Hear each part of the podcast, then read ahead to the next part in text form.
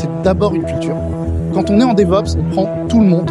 DevOps et Agile font effectivement partie de la même famille. La virtualisation applicative, c'est très bien. Aujourd'hui, ça nous prend 10 minutes et un café. Ce n'est ni être dev, ni être ops. C'est avant tout de la communication. Ce mouvement DevOps, c'est tout simplement drivé par la communauté et endorsé par les entreprises. J'ai adopté une démarche DevOps. Le développement agile. On a accéléré le déploiement. Ça amène une clarté sur le travail de Être dans une démarche d'amélioration continue. se retrouve face à des Travailler naturellement ensemble, ça donne des résultats concrets. DevOps. L'objectif individuel, ça s'atteint, alors qu'une ambition, ça se partage. Bonjour à tous et à toutes et bienvenue dans un nouveau numéro de DevOps. Aujourd'hui consacré au Scrum. Et donc avec moi, j'ai deux nouvelles personnes, ce qui est vraiment très cool. Euh, j'ai Maxime. Salut. Et si tu peux te présenter un peu. Donc euh, je suis un donc développeur euh, principalement GoJS. Euh, j'ai 29 ans, je vis à Lille.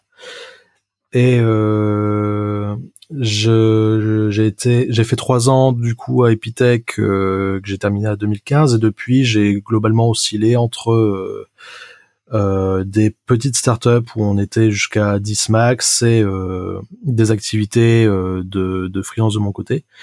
Je suis passé aussi très rapidement par des grosses boîtes, mais à chaque fois ça s'est mal passé, ça s'est très vite terminé. Donc je crois que fondamentalement euh, je dois être euh, quelqu'un qui aime pas trop le, l'ambiance trop pro, trop protocolaire euh, des, des grosses boîtes. Donc je je je, je m'épanouis très bien dans un petit univers un peu à l'arrache.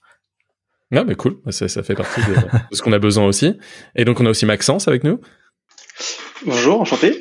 Euh, donc Maxence, ouais, je suis euh, VP of Engineering euh, dans une boîte qui s'appelle Formance, une très jeune startup d'une dizaine de personnes. Donc je suis manager aujourd'hui techniquement. Et dans le passé, je suis passé par euh, des sociétés de conseil, euh, donc ESN pour l'autre petit nom. Et, euh, et puis voilà, grosso modo, ce que j'ai fait ces dernières années dans le monde de l'infra à chaque fois. Voilà, voilà, dans le monde de l'infra. Et si tu dois vite ouais. présenter ta boîte, parce que je, ça pourrait peut-être intéresser les gens. Ouais, bah nous globalement on est une fintech. On permet de builder et de euh, voir vos flux financiers en version très courte. Ok, cool. Euh, et moi, Guillaume Letron. Euh, bon, alors là, pour le coup, mon expérience, donc moi, je suis aussi orienté plus infra, mais j'ai toujours travaillé dans le monde des devs en tant que DevOps. Je vais mettre des gros guillemets à DevOps, c'est tout un, un sujet. Euh, j'ai été freelance et dernièrement, ça vient un peu de changer, donc peut-être que j'en parlerai plutôt dans un prochain podcast pour être exactement avoir exactement tous les détails. Donc voilà, je fais du teasing, euh, même si j'en ai déjà un peu parlé sur sur Twitter. Euh, et donc aujourd'hui, euh, ce qui nous euh, ramène tous les trois dans ce dans ce podcast, on va parler de Scrum. Donc Scrum, vraiment la, la méthodologie agile qui vient avec. Donc il faudra qu'on définisse un peu tout ça, bien sûr, à un moment. Et le pourquoi du comment on en parle aujourd'hui, c'est deux choses. c'est déjà qu'il y a eu il y a de ça quelques temps, donc c'est bien, ça a laissé un peu le sujet un peu se décanter. on a eu tout un tout un sujet à propos euh, vraiment d'un thread que Maxime a fait justement euh, Twitter. Donc on pourra aussi en discuter sans doute à la fin de, tout l'emballement qu'il y a eu autour de autour de ce thread là pour parler un peu de euh, comment c'était perçu et comment ça pouvait être vécu de l'intérieur le fait que Scrum n'était pas forcément adapté. Voilà, tout ça on va en discuter de de de tout cette de toute cette méthodologie là et de ce que de de ce qu'est son impact et pourquoi dans DevOps me direz-vous clairement, c'est parce que euh, DevOps, c'est l'agilité pour l'infrastructure à la base de la base. Et donc, bah, toutes ces méthodes mises en place, elles font partie un peu de l'écosystème qu'on a autour de nous. Euh, quand on fait du DevOps, on est souvent lié à de l'agilité et donc lié à du Scrum. Et je pense que tous les gens euh, qui écoutent ce podcast ont déjà dû, même s'ils ne le font pas forcément aujourd'hui, ils n'ont pas beaucoup fait, ont dû être dans une équipe qui le faisait de près de loin ou être en lien avec des développeurs qui le faisaient. Et donc c'est pour ça que c'est cool d'en parler, euh, puisque ça va permettre de nous apercevoir un peu de, des liens qu'on peut avoir avec le DevOps et de, aussi de surtout de la communication et du travail euh, qu'on peut avoir dans des équipes ensemble euh, dessus. Et euh, donc pour commencer, je ne sais pas si vous pouvez me donner un peu une votre définition du Scrum, pas telle que vous l'avez forcément vu appliquer pour l'instant, mais de manière globale. Je ne sais pas, Maxence, si tu veux. Bah, enfin, c'est compliqué parce qu'on entend beaucoup de choses sur, sur Scrum. Euh, mais globalement, pour moi, c'est euh, le premier but, c'est principalement de faire des, cycles itératifs, euh, plus ou moins courts, je l'ai vu principalement implémenté en cycle de deux semaines. Aujourd'hui, j'expérimente la version plutôt courte de une semaine. Et après, on met beaucoup de choses derrière, mais moi, je vais rester sur cette définition très courte, très simple de cycle itératif, qui est pour moi peut-être la partie la plus importante, et tout le reste découle de ça, en tout cas pour moi. Ouais. Et pour toi, Maxime, comment tu définirais? J'aime bien la définition de Maxence avec les cycles itératifs, mais bon, pour pas répéter exactement la même chose. Euh, moi, je, le, vois surtout comme un cadre de travail, une manière de travailler ensemble pour faire de l'agilité, pour euh, qu'on s'entende tous euh, sur une même manière de faire et que même du, coup dès l'entrée, c'est marqué sur la fiche de, de, de, de poste Scrum, on se fasse une idée de comment les gens travaillent à l'intérieur. Bah, bien cette définition du cadre euh, à l'entrée euh, au moment de l'embauche. Je trouve que c'est un bon un bon pattern. Euh, pour être euh, tout à fait euh, encore plus explicite là-dessus, c'est oui en effet il faut pas mélanger euh, agilité et Scrum, c'est-à-dire que un point qui est souvent relevé par certaines personnes qui parlent de Scrum, c'est que dans le manifeste Scrum, donc enfin c'est pas d'ailleurs un manifeste, c'est un guide, je crois, le guide du Scrum. Je, je me souviens plus exactement des termes. On va avoir tous les coachs qui vont venir nous tomber dessus, mais c'est pas c'est pas ça le point important. Mais c'est en tout cas il n'est jamais précisé le mot agile dedans. C'est-à-dire qu'il y a le manifesto agile d'un côté, euh, qui parle donc de justement ces cycles itératifs, de comment on travaille euh, ensemble euh, à un moment donné, enfin sur ces cycles itératifs, d'apporter de la valeur on pourra peut aussi en discuter là-dessus. Et le Scrum de l'autre côté, qui est donc la méthodologie de travail, c'est-à-dire comment on fait maintenant qu'on a dit qu'il nous fallait ces cycles itératifs pour travailler ensemble. Et donc on a des rituels de communication, donc on a les daily stand-up meetings par exemple, les DSM euh, qui se passent normalement tous les matins, etc., etc. Donc ça c'est c'est c'est encore un autre pattern, c'est une manière d'implémenter l'agilité, on va dire. Et, euh, et, vous justement, comment vous l'avez vu appliquer? Parce que là, on parle un peu, c'est très théorique, mais on va essayer de rentrer très vite dans le détail et voir après la, la divergence par rapport à la théorie. Comment, comment toi, Maxime, justement, tu l'as vu appliquer euh, le, le Scrum? Mal. Alors mal justement, tiens, euh, mal comment? C'est-à-dire mal dans le sens, euh, ils appliquaient pas le book ou c'était pénible? C'était. Bah les deux à la fois parce que bon de, de ce qui a été révélé par le thread parce que je, je suis pas je suis pas un grand connaisseur de Scrum. Je, si tu veux, moi je l'ai plus subi que que étudié. Donc, euh, pour moi, si tu veux, euh, j'ai découvert des euh, des modalités de Scrum avec le thread. j'ai découvert par, exemple que beaucoup de gens disaient mais ils faisaient des estimations. Scrum, il y a, y a, jamais eu d'estimation. Et globalement, c'était le cas dans la boîte où je bossais. C'était que il y avait des story points, mais dans leur tête, c'était clair, un story point égale une demi-journée de travail. Ce qui fait que ben on, avait des estimations sur euh, toutes les euh, sur euh, tous les toutes les issues qu'on avait. bon, il y avait ça, il y avait aussi le fait que c'était une manière de, de, de, faire du flicage. les, les délits qui sont censés normalement être là pour euh, s'entraider, c'était euh, une manière un petit peu de, de, de, contrôler, de faire le pointage du matin. Euh. Bon, il y, a, y, y, avait tout un tout un tas de, de, de règles qui étaient perverties justement pour que le Scrum le Scrum Master devienne plus un chef de projet avec une grosse emprise sur les devs qu'autre chose. Ouais, mais je, enfin, je pense là-dessus qu'on a eu à peu près la même expérience. Enfin, je, je, vais parler vite fait à mon expérience et après, comme ça, Maxence, tu pourras rebondir. Moi, euh, le, le, Scrum, on l'avait appliqué en... Bah, déjà, l'agilité, j'en ai entendu parler, on a commencé à le faire mais en 2011. Euh, on avait commencé là-dessus.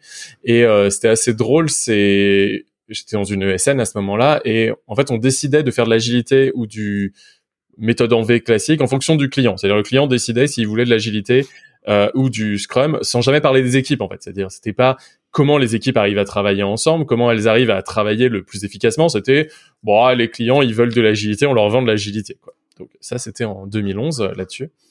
Et, euh, et, en fait, très vite, dès 2012, je suis allé pour le coup maintenant passer dans des euh, dans des dans des startups pour le faire.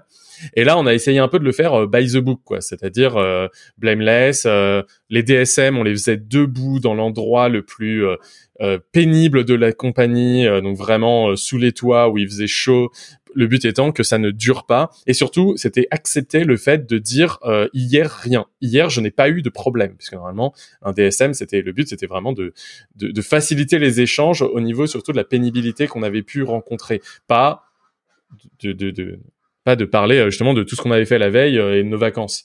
Et en effet, c'était ce qui arrivé au fur et à mesure que j'ai vu euh, au fur et à mesure des entreprises, qui est, en tout cas, sur, si on prend vraiment, on va, on va, on va essayer de se focuser là pour l'instant sur le DSM, euh, c'est devenu du flicage complet. Euh, le flicage étant devenu le, le, le, truc de bah, qu'est-ce qu'on a fait la veille? Et je me souviens même dans certaines boîtes de me dire le DSM est à 10h30, bah en fait je fais semblant de faire deux trois trucs sur un ticket entre 9h30 et 10h30 et comme ça je parlerai de ça au DSM pour résumer tout ce que j'ai fait la veille dont je me souvenais pas. Et, euh, et, donc en fait, il y avait des espèces de méthodes de contournement comme ça où on essayait de réfléchir à comment euh, comment euh, comment remplir un DSM sans être pris pour un branleur euh, de, de, de, ce qui s'était passé. Je sais pas toi Maxence. Euh... Ouais, avant de, de répondre, j'aurais une toute petite, petite question. C'est que pour vous, le DSM, il est pour qui?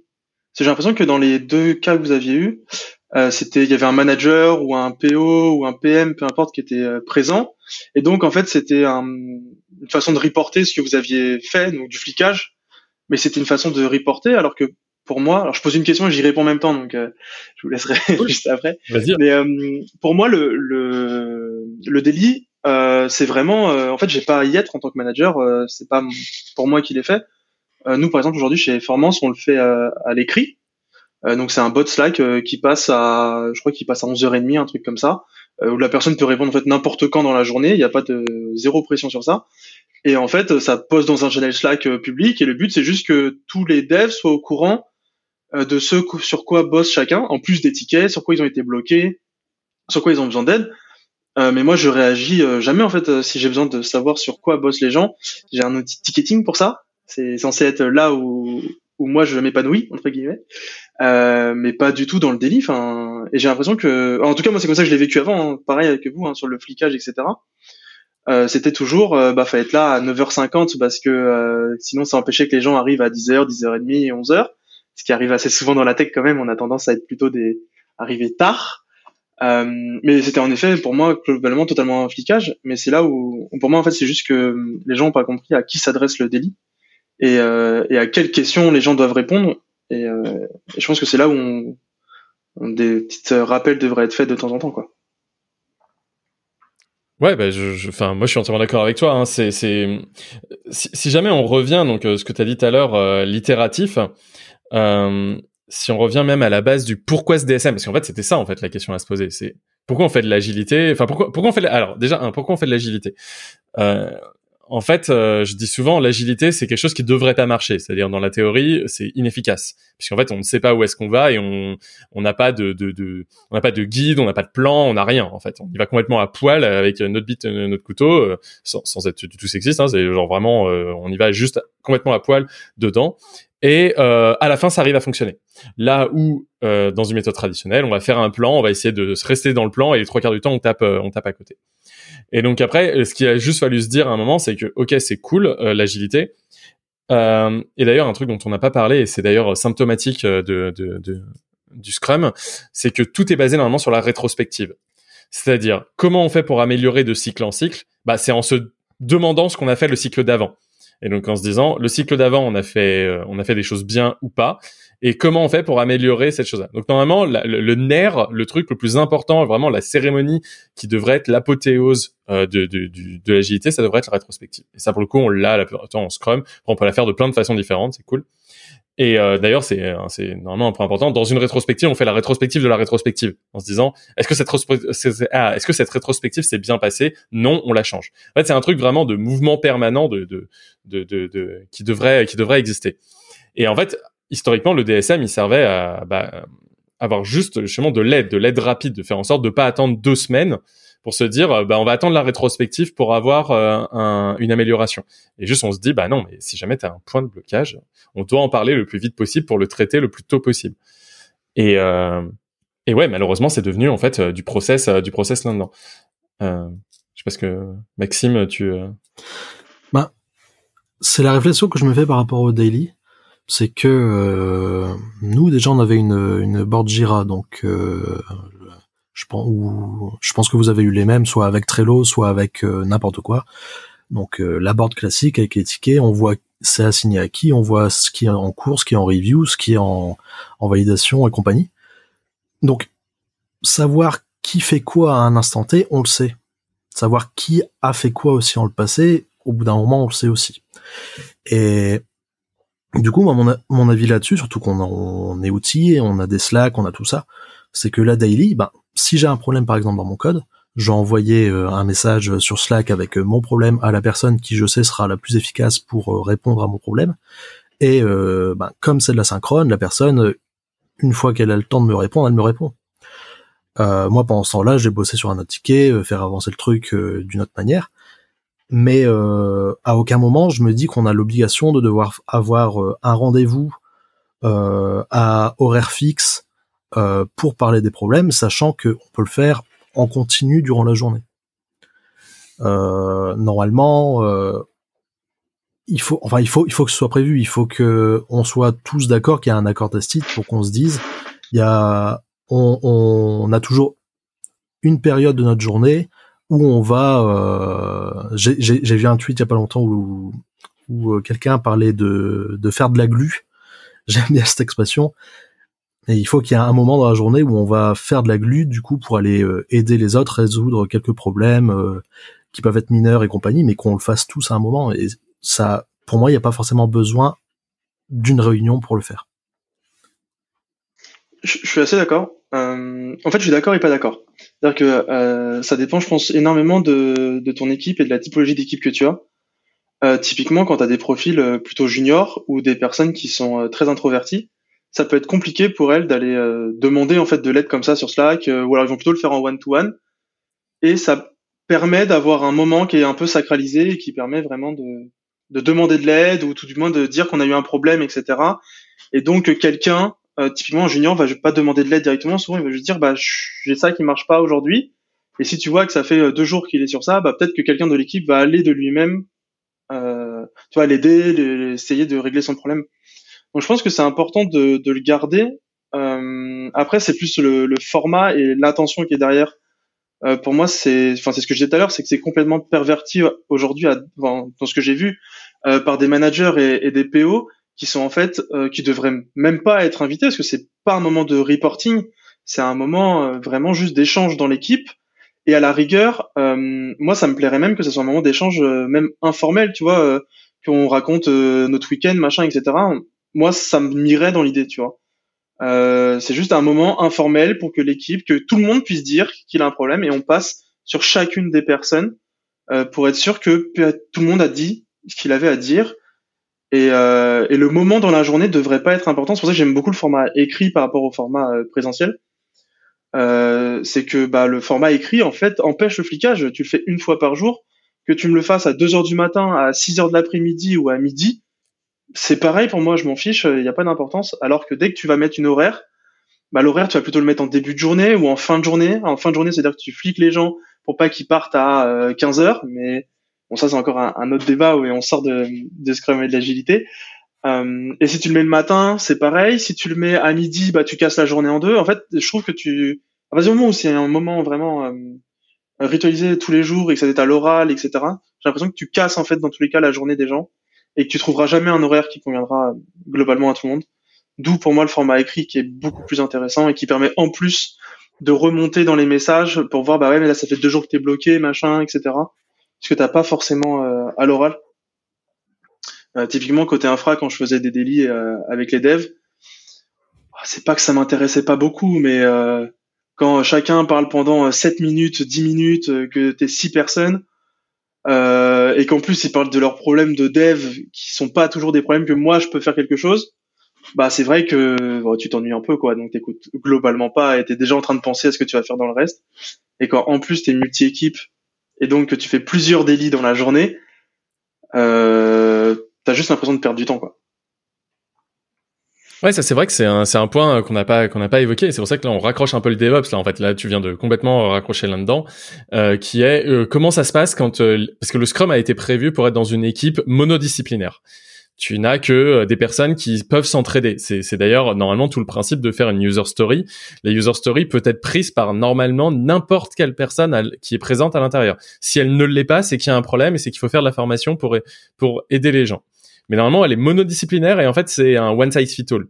Euh, D'ailleurs, j'ai peut-être donné aussi un peu de contexte qui est important à avoir. Euh, L'agilité, ça a été fait par des gens qui avaient l'habitude d'être en ESN aux États-Unis, en équivalent de ESN, en tout cas en, projet. Et en fait, leur difficulté, c'était comment ils parlaient avec des clients. En fait, c'était, ils avaient besoin d'une méthodologie pour pouvoir parler régulièrement avec le client et s'apercevoir des problèmes avant que ce soit tout à la fin. C'est assez marrant de savoir que l'agilité a été faite pour les projets euh, de vente en régie globalement. C'est une méthode de facturation, c'est une méthode de, il y a, tout ce qui vient avec. Je facture sur, deux semaines, je, je m'engage sur deux semaines, enfin deux semaines d'ailleurs ou n'importe quel n'importe quel cycle.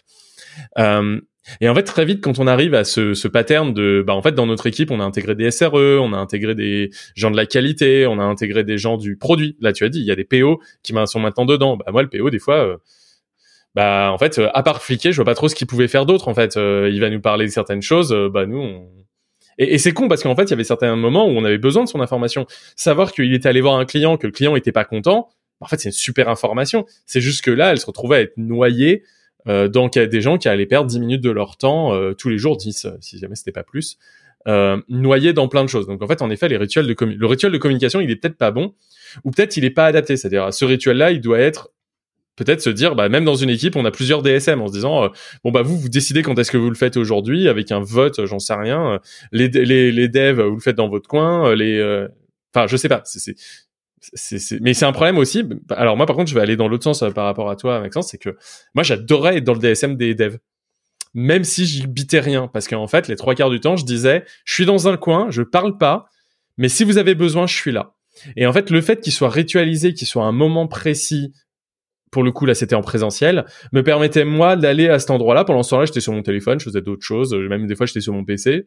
Mais juste de dire, au moins à ce moment-là, vous êtes tous là. Il y en a pas qui sont barrés en réunion, qui sont pas là, etc. Et si vous avez besoin de moi sur un problème d'infra, parce que vous avez eu euh, des problèmes de déploiement dans la journée ou quoi que ce soit, bah je suis là. Et ça c'est un truc qui était quand même assez intéressant. Et moi j'ai débloqué pas mal de projets en étant en étant en ce rôle-là. Pour moi, tu vois, cette posture là dont tu parles, c'est celle que j'aime avoir euh, à ce moment-là quand je fais des délits euh, en physique. Euh, mais c'est celle que pour moi devrait aussi avoir toutes les personnes autour. C'est-à-dire que le PO, s'il doit venir, et je, en soi il doit venir, s'il pourrait répondre et débloquer la situation juste en, en reprécisant une spec ou autre. mais en fait, il faut pas le voir, enfin, faut pas que les gens le voient comme un quelqu'un qui doit reporter. C'est plutôt quelqu'un qui est à l'arrière de la salle, qui écoute et qui vient te débloquer quand on a besoin, quoi. Bah, en fait, c'est que tu viens. Voilà, c'est un support. Enfin, ouais, c'est ça. En fait, moi, je me présentais en tant que support, pas en tant que genre, ah là là, attendez, euh, vous avez dit que vous avez fait ça euh, sur le même cache, euh, c'est pas bien. Euh, voyou, voyou de dev. C'était genre en mode, si vous avez un problème, venez me voir. Tu, vois, en fait, c'est en effet, c'est un positionnement. Je me positionnais en tant que support, en tant que être là pour les aider, pas pas en étant là pour être le gatekeeper et les empêcher de. C'était ça la différence. J'étais pas obligé d'être attentif à tous les mots en mode attention, il y a peut-être un moment les devs ils vont faire n'importe quoi. Et c'est peut-être ça, oui, en effet, la position que tu dis, euh, qui est, bah, je suis là pour vous aider. Euh, le centre, c'est les développeurs, au sens très large hein, d'ailleurs du terme, hein, développeur, pas juste les gens qui codent. Mais c'est eux qui créent la valeur. En fait, en gros, je suis un support des gens qui créent de la valeur. Donc, le but, c'est la valeur. Mais dès que tu as plus ce rituel, comment tu fais? C'est ça ma question. Bah c'est dans quoi ne plus avoir ce rituel Ne plus l'avoir en physique ou ne plus l'avoir au... Bah là, tu l'as par écrit. par exemple, là, tu le faisais, tu le faisais par écrit. Ouais, mais il n'y a pas ce moment où tout le monde est là à un moment donné, tu vois, genre, c'est, c'est, c'est ça, euh... enfin, je sais pas. C'est, c'est une question, en fait, hein, euh... C'est vrai. Enfin, fondamentalement, c'est vrai, hein. Il n'y a pas tout le monde qui est là à un moment dans une pièce. Mais est-ce que c'est fondamentalement grave euh, bah, Tu peux avoir d'autres meetings, d'autres choses, d'autres rituels importés, mais je sais pas, il faudrait poser la question à mes équipes pour le coup. Alors peut-être peut-être un autre truc, tu vois, genre tu sais en amélioration continue. Moi dans ton cas, ce que je ferais, alors après c'est peut-être un biais personnel, c'est je demanderais aux gens de le faire à l'écrit pour qu'ils soient déjà tous euh, tous faits. Et après je mets tout le monde dans un truc et je fais OK, vous voulez commenter un truc? Oui, non, non, bah fin du meeting. Pourquoi pas? Après, moi, le, truc qui me... Mais par contre, à un moment, à un moment qui soit pas un moment de flicage, en effet, tu vois, genre. Et si les gens sont pas là, c'est pas grave. Le truc, c'est que hum, après, là, on parle dans le cas où la team, elle est que sur des contraintes euh, horaires euh, identiques. Dès que tu commences à avoir des teams qui sont répartis sur plusieurs euh, plaques géographiques, Ce que normalement on essaie d'éviter, on essaie d'éviter de construire une team qui a plusieurs time zones différentes. Mais bon, on sait tous que ça peut arriver. Euh, là, tu rentres dans un cas où si t'as un mec à San Francisco, bah à part faire ton délit à minuit pour toi heure française ou minuit pour lui heure à San Francisco, globalement, t'as pas beaucoup de moments où tu vas te recaler. Et c'est là où ça peut euh, globalement devenir compliqué. Mais sur le principe, c'est pas censé exister. Donc, euh, je sais pas. Je, je pense qu'il faudrait poser la question aux gens euh, qui font que par écrit euh, pour voir euh, est-ce qu'ils aimeraient un moment plus live pour en discuter. Et, et toi, Maxime, je crois que tu avais eu cette expérience justement euh, peut-être en Exactement. euh, offshore, quoi. Donc c'est pour ça que c'est une bonne expérience à. Bah, justement, on, on a testé du coup les deux formules. On a testé avec euh, les réunions euh, en, en visio du coup à un instant T. Donc il y avait un gros gros décalage horaire, donc c'était toujours très compliqué. En général, ça faisait que euh, pour nous euh, c'était 21h et pour les autres c'était euh, je crois 8 ou 9 heures du matin. Donc euh, c'était pas idéal ni pour l'un ni pour l'autre, mais c'était compatible. Mais c'est un modèle qu'on a décidé d'abandonner euh, assez rapidement, au moins pour les daily, où on est passé sur un sur un mode euh, du coup euh, asynchrone et par écrit, donc on n'avait plus ce rituel du daily. Néanmoins, le le le rapport asynchrone qu'on devait produire, c'était pas est-ce que j'ai eu un problème aujourd'hui, c'était qu'est-ce que j'ai fait hier? Et ça, c'est un, un autre problème. Oui, ça, c'est le reporting, euh, reporting dont on parlait. Et, et d'ailleurs, quand, quand on parle de reporting, donc de ce que j'ai fait, euh, moi, un autre problème euh, que les DSM que j'ai vécu, euh, on en a un peu parlé, c'est euh, bah, les points. C'est vraiment les points de complexité. Enfin, plutôt, déjà, on va prendre les user stories. Alors, on va prendre déjà un premier, un premier point là-dedans. La user story, j'ai jamais ra- rarement vu en tant que user story. C'est-à-dire que j'ai vu quelque chose en mode, euh, il faut changer la version d'Apache ou j'en sais rien, enfin où il faut euh, il faut avoir euh, tel truc. Mais en fait, j'ai rarement vu quelque chose où je vais donner de la matière à un, enfin je vais je vais apporter de la valeur à un client. C'est ça une user story. hein. Je, je vais apporter de la valeur. Un user a besoin de faire ceci, je vais apporter de la valeur. Et en fait, je l'ai quasiment quasiment jamais vu. Je sais pas vous. euh, c'est- Côté infra, en fait, c'est compliqué de. En fait, ton client, c'est tes devs, globalement. C'est rarement euh, le client final de la boîte. Euh, donc, ça va plutôt être la user story. Ça serait, ben, dans ce cas-là, ça serait plutôt euh, l'équipe euh, bateau a besoin de euh, d'un nouveau Redis en version euh, 7 pour répondre à telle et telle et telle et telle problématique, tu vois. Mais souvent, ça se traduit plutôt en j'ai besoin d'un Redis. Point. t'as pas le, le contexte, t'as pas tout ça. Et la user story, c'est fait normalement plus pour donner du contexte. Je l'ai vu plutôt côté dev, mais souvent c'est pareil, c'est que c'est long à écrire, c'est long à rédiger.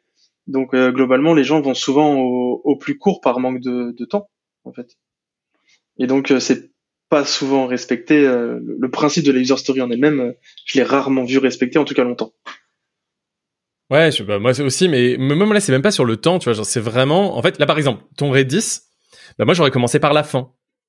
J'ai fait pour pouvoir scaler l'application X, ils ont besoin d'un Redis à la version. Tu vois, la user story en fait, elle s'écrit dans l'autre sens. En fait, c'est ça le principe de la user story, c'est de dire d'abord je mets en valeur, et c'est juste de la mise en valeur. Ça peut être juste dans le titre. Une user story, c'est pas euh, en tant que je dois faire ceci et j'ai un template de trucs que j'ai sur Jira et que personne n'a jamais utilisé. Au final, euh, tu, tu mets euh, trois lignes au début. Non, tu vois, c'est vraiment juste le positionnement. Je, je donne de la valeur et surtout, je me, je me, je me positionne en tant qu'un produit. Et ça, en infra, alors on sait pas faire, mais en vrai, on pourrait le faire.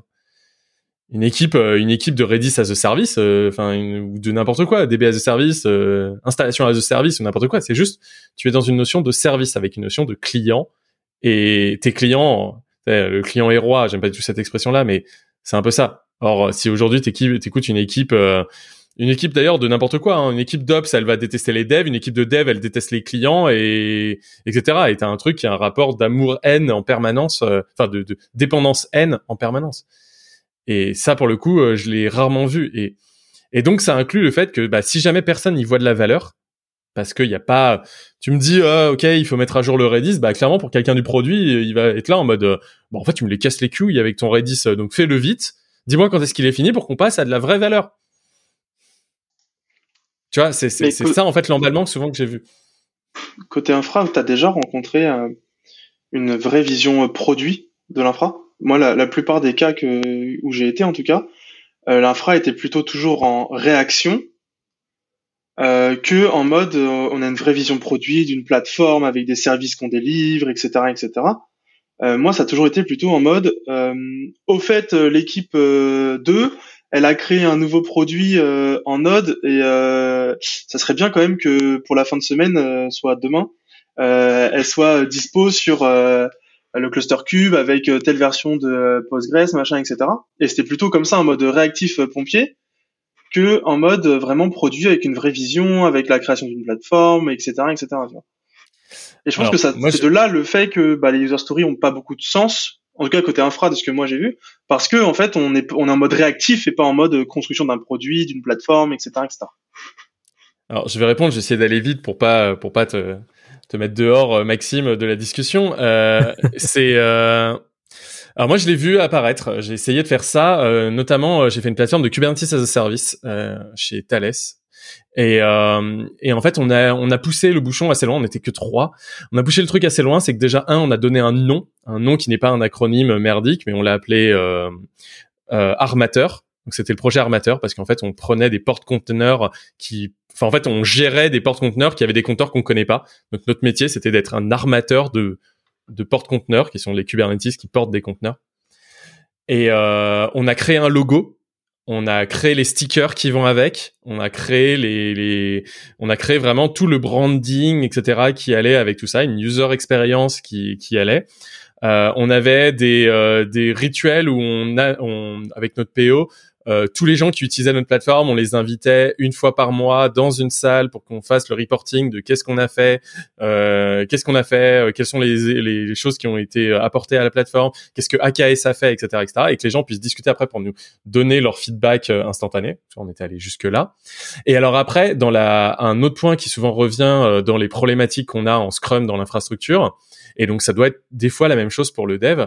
C'est euh, on n'a pas le temps. C'est-à-dire qu'un cycle de deux semaines n'est pas assez long. On n'arrive pas à euh, à gérer les bugs, gérer les choses comme ça, et gérer le le, le, gérer le délit en fait. On a vraiment une décorrélation là-dedans.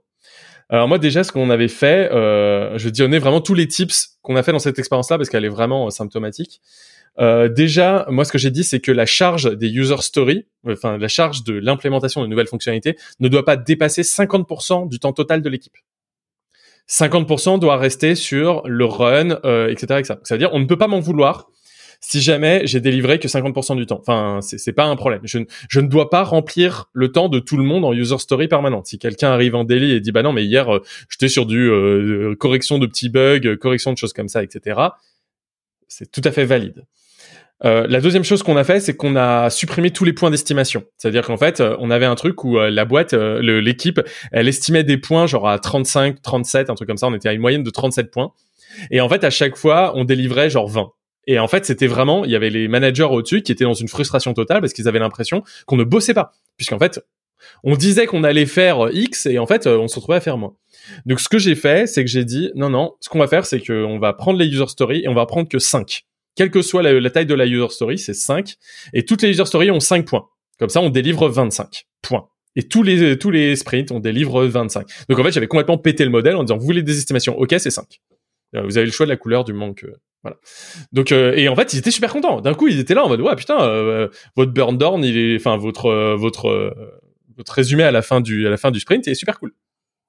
Et, en, et après, en plus, pour pouvoir gérer un problème qui est souvent qui est comment on fait de, de, de, de la de la prospective, comment on fait pour euh, parce qu'en fait on arrive au début du sprint et on nous dit voilà il va falloir faire un nouveau système d'orchestration. Comment tu t'engages là-dessus alors que t'as pas commencé? Donc en fait comment tu fais cette phase de prospective sur les sur les euh, euh, sur les évolutions? Et en fait, nous, on a, j'ai euh, appliqué un système qui, qui vient du, un peu de Intel, où avec ses processeurs, ce qu'ils font toujours, c'est qu'ils font une phase d'amélioration de l'architecture, mais en gardant la finesse. Et ensuite, ils améliorent la finesse. Donc, en fait, une architecture Intel, c'est ça, c'est un système de TikTok. Ils appellent ça comme ça. Alors, c'est plus le cas maintenant, mais à l'époque, c'était comme ça.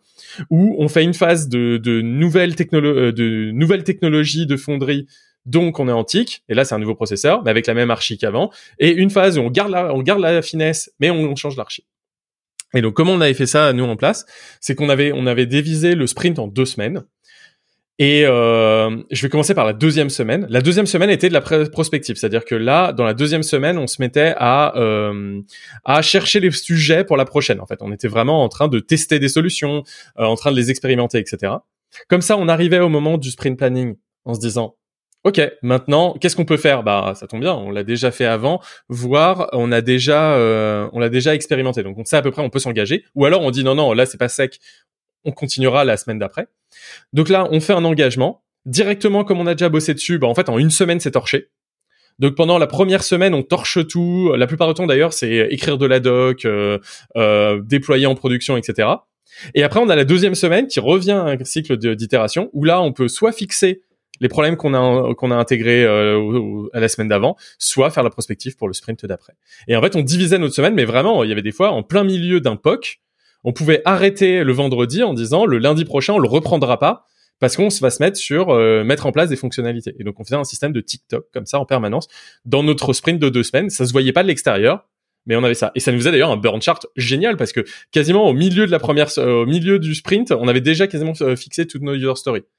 Ou alors il restait à le faire valider par le PO ou un truc comme ça. Mais en fait, on avait une phase de genre ultra synchrone la première semaine où genre, enfin, on délivrait euh, à fond la première semaine et après on était dans de l'asynchrone la deuxième semaine et on faisait un système comme ça. Voilà, je te donne un exemple de comment c'est possible de faire. Bon, on a été viré pour avoir fait ça, donc euh, au final ça n'a pas marché, mais euh, mais mais c'est c'est c'est c'est comme ça qu'on peut le faire en tout cas. En tout cas, ça marchait. Nos clients étaient cool, on a été viré pour d'autres raisons. Donc voilà, je sais pas si ça répond en partie à une à une possibilité là-dedans. Toi, je sais pas toi, Maxime, t'es plus orienté dev, donc peut-être tu vas peut-être plus pouvoir nous donner tes, tes feedbacks là-dessus de, comment euh, comment t'étais orienté en tes sprints, tes user stories. Euh Nous, au final, on était euh, plus on, était on était plus à consommer les tickets sans avoir de responsabilité sur la manière dont c'était fait qu'autre chose. Mais nous, ce qui s'est passé d'un point de vue dev, c'est que euh, ils étaient aussi très contents de voir euh, un, un, beau burn down chart et ils en avaient rien à foutre du reste. Ce qu'ils voulaient, c'était voir de l'évolution, de voir euh, que on faisait tous les story points qui étaient prévus et qu'on n'accumulait pas de retard. Mais d'un d'un point de vue dev, nous, on était dans une frustration totale de, de voir que la qualité du code baissait au fur et à mesure, que la dette technique, elle augmentait, que malgré nos, nos, plaintes à dire il faut faire quelque chose, là, il faut arrêter de délivrer des nouvelles features parce que les, les, les pieds d'argile, ils vont bientôt s'effondrer. on a une base de code de plus de 100 000 lignes de code euh, qu'on n'arrive plus à maintenir. Chaque ticket est de plus en plus long parce qu'il faut refoutre euh, les, mains dans le caca et, c'est pas très agréable à chaque fois. Et ce qui, ce qui fait que ben, sur la fin, le moindre fixe de, de 10 lignes de code prenait une journée entière parce qu'il fallait déjà trouver l'endroit où il fallait intervenir et euh, essayer de maintenir un peu tout ce qui pétait en tous les sens dès qu'on touchait à la moindre ligne de code. Mais côté PO, côté euh, Scrum Master, ils étaient contents parce qu'ils avaient des beaux tableaux avec des tickets qui avancent. Bah, tu, tu, mets un point là-dessus en fait. Euh, euh, plus que ça, c'est la métrique en fait. C'est-à-dire que par exemple, une dette technique, personne ne sait mettre une mesure sur une dette technique. Alors qu'un burn chart, bah, c'est une métrique. Et donc en fait, c'est, on, on, ne peut changer que tout ce qu'on mesure. Et en fait, le problème peut-être de l'agilité, c'est, enfin, en tout cas du Scrum, c'est ou ce qui a marché d'ailleurs, c'est qu'on a su mesurer des choses c'était trop bien. On a su mesurer euh, l'avancée d'une équipe. Euh, bah cool. Et donc en fait, euh, bah, comme on mesurait pas certains points, bah on pouvait pas les améliorer. On peut pas les améliorer. Et le Scrum pour le coup parle pas de ça. Il te dit pas la fatigue de l'équipe. Il te dit pas. il te dit pas le, la, morale de l'équipe. Il te donne pas tout ça en fait. Donc si c'est pas mesurable, c'est pas c'est pas quelque chose sur lequel tu peux influer. Et c'est peut-être ça le, le problème le problème de ce qui est apparu de ce qui est apparu là-dedans. Et euh, je sais pas s'il y avait d'autres points que tu avais soulevés euh, lors de ton thread euh, dessus. Alors, on va faire comme ça. Le, tu pourras, tu pourras plus t'expliquer plus longtemps que sur que seulement sur Twitter. Ah, je pense qu'un gros sujet, c'est les estimations. Hashtag, ça ne devrait pas exister. Il devrait y avoir que de la complexité. Mais bon. Ouais, bah c'est c'est là-dessus. Bah, c'est pour ça d'ailleurs qu'il y a des il y a des comptes Twitter no estimate avec que du bashing de l'estimation des, des tickets. Hein, tellement c'est c'est dedans. Mais je sais pas, vous d'ailleurs, comment, comment vous l'avez vécu ça Quelles sont vos perles un peu de ce que vous avez vécu dans les estimations euh, moi, bah, c'est le c'est le cas classique de on, on est convié à venir à un, je sais plus comment ça s'appelle la, la, cérémonie euh, des estimations. Poker planning. Hein. Ouais, sauf que on l'appelait pas poker planning, mais c'est exactement ça dans dans dans la définition de Scrum. C'est qu'on était invité du coup à cette cérémonie, mais on découvrait euh, du coup euh, le, le, le ticket à ce moment-là, et euh, on nous demandait bah voilà, du coup toi combien de temps tu penses que ça prend?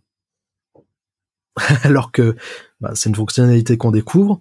On, on, a une idée parce qu'avec l'expérience, on sait à quoi ressemble le code. On a une expérience de, on a euh, une idée de où ça va devoir se brancher, de ce qu'il va falloir faire pour le faire et compagnie. Mais sans avoir directement le nez dans le code, c'est un petit peu du pifomètre de entre une journée et cinq. Selon s'il va falloir faire des, re des refactos et compagnie. Euh, mais du coup, on se retrouvait tous euh, un peu euh, interloqués à chaque cérémonie à dire euh, ben, ce qui est là, allez, disons trois. Mais c'était à chaque fois du pif. Seulement, c'était ce qu'on ce qu'on a compris plus tard, c'est que ce chiffre qu'on donnait là, c'était un engagement. Parce que plus tard, on allait nous dire, mais t'avais dit trois, pourquoi ça fait quatre? Ouais, pourquoi pourquoi ça a pris cinq jours au lieu que t'avais dit que en un, ça serait possible que ça passe quoi. C'est ça, c'est exactement ça. Et ben, pour répondre à ça, euh, enfin, nous, on peut juste euh, relever le problème en, en, disant, ben, on a découvert le ticket. Forcément, euh, une fois qu'on est dans, dans, dans, le code, on se rend compte qu'il y a d'autres choses à faire. À chaque fois, on pouvait justifier sur le, ben, j'ai dû refacto tout ça. Euh, c'était c'était pas évident parce que c'était du code complexe, du vieux code qui avait été fait il y a un an et où il a fallu retravailler dessus, euh, parce que c'est même plus au standard de ce qu'on fait maintenant. Euh, à chaque fois, on, avait moyen de justifier euh, nos retards, qui étaient euh, plus euh, le, le, temps qu'il fallait pour le faire qu'un retard, mais c'était pas forcément écouté euh, pour les, les, gens qui nous écoutaient, c'était plus du, du blabla de dev pour pour se justifier d'un retard alors que ben, juste euh, c'était ce qu'il y avait à faire. dans ce cas-là, j'ai vécu pareil, hein, comme toi, l'estimation pure et euh, jusqu'au jour où, je suis arrivé quelque part où on faisait du no estimate, ce qui pour moi était une hérésie au début parce que quand tu connais pas, tu dis bah si j'estime pas, comment je sais si je suis bon ou pas bon quoi entre guillemets. Euh, et j'ai oublié de là où je voulais en venir, mais euh, c'est pas grave, je, je, rattrape sur un autre morceau. Euh, c'est pour moi l'estimation, je l'ai dit un peu tout à l'heure, mais euh, ça devrait pas exister en fait. Euh, euh, comme comme tu dis Maxime, se projeter sur combien de temps va prendre une tâche. Bah tu dis la tâche, les meilleurs arrivent à peu près à dire ça va prendre X temps, mais en fait déjà c'est un truc très personnel parce que chaque développeur a une capacité à délivrer qui est complètement différente. ce qu'on est censé appeler la vélocité personnelle. Euh, puis après la vélocité de l'équipe. Mais euh, c'est là où moi je préfère les, la complexité d'une tâche. C'est euh, une tâche très peu complexe, euh, veut pas dire qu'elle sera très rapide à faire, parce que typiquement, je te demande de changer le nom d'une variable dans toute ta base de code, ça peut être très long. Bon, on est d'accord qu'un search and replace peut certainement faire le taf sur une grande partie, mais dans l'idée, quelque chose de très simple peut être très long à faire et inversement. mais c'est là où je préfère plus en fait parler en termes de complexité, en termes de taille de t-shirt ou de choses comme ça, mais euh, si je me place de l'autre côté, du côté euh, manager, euh, manager slash chef de projet, c'est pratique de savoir que dans le sprint, j'ai 12 tickets. Ces 12 tickets, on va dire, ils sont tous calibrés à une journée de travail. Bah, je sais que j'ai besoin de 12 OTP pour livrer mon sprint sur les deux semaines, quoi. Et c'est bien, c'est facile, ça permet de savoir est-ce que l'équipe est bonne, machin, etc je, je comprends les points d'un point de vue euh, chef de projet, suivi de projet, manager, etc. Euh, mais en fait, ça marche, enfin, ça marche pas. Les estimations seront toujours fausses et c'est comme ça qu'on arrive après à des moments où on dit, bah, tu prends l'estimation d'un dev, tu fais x3 et tu t'approches euh, de la réalité, quoi. Mais est-ce que c'est une bonne solution? En fait, j'ai pas, j'ai pas l'impression qu'il y a une bonne solution sur les estimations slash complexité qui permettent réellement d'avoir euh, que tout le monde soit contenté. Bah même la question moi que je me demande à chaque fois, tu as dit oui, euh, tu comprends d'un point de vue d'un point de vue manager. en fait, c'est la compréhension d'un point de vue manager euh, qui a besoin de manager, mais genre quel est l'apport pour l'entreprise, quel est l'apport pour le projet, quel est l'apport pour le produit dans la valeur? En fait, en gros, la, la, le, le, point de vue historique euh, de l'agilité et de, du Scrum, c'est de se dire on va essayer de maximiser l'apport de valeur pour le projet. Et en fait, aujourd'hui, on en est vu à un truc où on a des gens, des rôles qui reviennent euh, à leur vieux démon, on va dire, qui est de faire du report pour du report. Quel est l'apport pour le projet que le manager sache qu'il faut 4 OTP euh, pour euh, telle telle fonctionnalité? Tu vois, c'est à part Enfin, et, et, en plus, il y a un point aussi important là-dedans, et peut-être ça, c'est le problème qu'il y a eu dans les organisations, c'est qu'en fait, souvent, euh, moi, j'ai vu des gens qui faisaient des rétrospectives d'agilité en disant ce qu'elles allaient faire dans le sprint d'après. Elles parlaient jamais de ce qu'elles avaient fait on avait quelque chose où on était alors dans les deux prochains mois, on va bosser sur euh, Tartampion et Tartampion. Euh, dans les deux semaines, on va voir apparaître ça, etc., etc. Et c'était les managers en fait euh, qui disaient ça. Les les PO en fait adorent parler de ce qu'ils vont faire, pas de ce qu'ils ont fait. C'est un truc, c'est un truc vraiment, ça permet de d'envoyer du rêve, etc., etc. Et, et, clairement, bah en fait, quand on a commencé à envoyer du rêve, bah, il faut derrière que les équipes elles fassent. Et donc c'est pour ça que les gars ils te sortent à chaque fois un gant. Ils ont tout le temps un gant, euh, soit dans leur tête ou euh, mis dans un papier sur leur poste euh, là-dedans. Mais ils ont un gant. Ils te disent alors à tel moment, un gant ou une roadmap, hein, mais c'est pareil. Hein, c'est genre si t'as une roadmap, tu peux pas faire de l'agilité puisqu'en fait c'est à dire qu'à n'importe quel moment tu, tu as déjà mis dans le marbre, tu t'es engagé en mettant des dates, des chiffres, des estimations un endroit. Et en fait, eux, ce qu'ils veulent, c'est retomber là-dessus. En fait, c'est des gens qui, c'est des proxys agilité méthode en V. C'est ça leur truc en fait. Et en fait, ce qu'ils font, c'est de l'interprétation en permanence de ce qui est dit pour dire, ok, dans mon gant, où est-ce que j'en suis quoi, dans ma petite barre, est-ce que je serai en retard sur la roadmap que j'avais dit qui serait? Et il est là le problème. Et en fait, moi, pour moi, le problème, c'est que l'organisation, peut-être l'équipe est passée agile, mais l'organisation au sens très large et même l'organisation et les mentalités n'y sont pas passées. C'est-à-dire que personne n'est capable d'assumer le fait que euh, tu ne sais pas quand est-ce que va sortir une fonctionnalité, mais tu sais qu'elle va sortir et tu sais qu'elle sera bien, et tu sais qu'elle sera sortie le plus tôt possible. Ça aurait pas pu être avant. Ah, c'est Vas-y, Non, j'allais dire, c'est c'est bien que tu soulèves ce point parce que c'est un truc euh, dont j'avais très peu effleuré le sujet dans le thread, c'est que les, les roadmaps existent parce que tu as, tout le temps une team de commercial qui, qui vend des features à des clients et des clients qui attendent du coup leurs features. Et le problème, c'est que souvent dans les contrats, bah, t'as une date. T'as, des fois c'est une fourchette, hein, ça va être dans 3 à 6 mois, mais du coup, dans la roadmap est ajouté, ben, support de machin, euh, ou truc, euh, voilà, dans 6 mois, il faut que ce soit fait. Et euh, forcément, ben, ça redescend jusqu'au niveau du dev où on te dit, ben non, tu vas pas pouvoir t'occuper de ça parce que il y a cette fonctionnalité qui a été vendue qui doit sortir dans les 3 mois. Donc euh, maintenant, faut la faire et puis après, il faut qu'elle passe euh, en test, il faut qu'elle passe en prod, il faut. Mais euh, oui, en fait, fondamentalement, de base, il faudrait vendre au client, comme tu dis, un truc. Il y a une fonctionnalité qui va arriver, on te dit pas quand. Tu peux déjà payer pour et tu l'auras quand elle sera prête. Et on, nous, on s'engage juste sur le fait que ce sera le plus rapidement possible. Ouais, mais si, si vous inversez le, le problème, là, là c'est dans le monde un peu idéal. Euh, si vous vous placez vous en tant que client, vous vous n'avez pas envie d'entendre que euh, la feature sera disponible euh, un jour en fait et que en attendant je vais payer pour cette fonctionnalité que je vais avoir un jour. Ce que je veux en tant que client, c'est que tu me dises cette fonctionnalité je l'ai à telle date et puis je reviendrai te voir ce jour-là à telle date en disant bah elle est où ma feature tu vois. Et c'est là où, où côté commerce, parce que c'est pas que commerce, hein, c'est produit, c'est un peu toute la boîte. La roadmap, et je pense euh, et je trouve aujourd'hui importante pour euh, donner la, la, vision. Après, une roadmap, il y a une différence entre dire je vais te livrer le 28 janvier et je vais te livrer Q1. Parce que Q1, ça te laisse un delta de trois mois euh, pour euh, livrer ta feature. Là où quand tu donnes une date fixe, bah c'est une date fixe quoi. Tu, tu peux pas avoir du retard.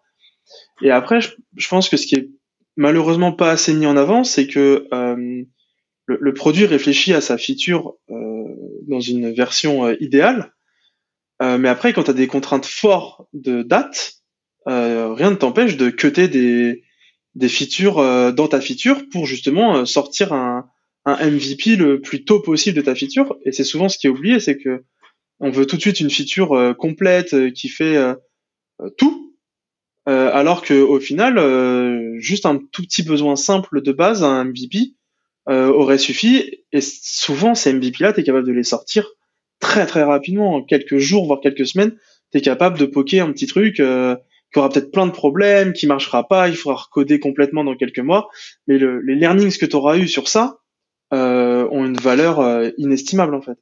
Et je pense que c'est là où, où en fait les équipes sont globalement désalignées et les besoins sont désalignés entre le produit, euh, la tech, qui est souvent un des gros alignements, puis après on voit les commerciaux qui vendent des choses, mais les commerciaux ils inventent pas des choses à vendre, c'est qu'on leur a dit, quelqu'un a dit quelque part que euh, dans la roadmap il y avait telle feature, tel nouveau produit qui serait disponible à telle date, donc forcément les commerciaux, eux ce qu'ils ont besoin de faire, c'est de faire plus de chiffres, et donc ils vont se mettre à vendre cette feature là, euh, et après en fait c'est un manque de communication entre tout le monde quoi.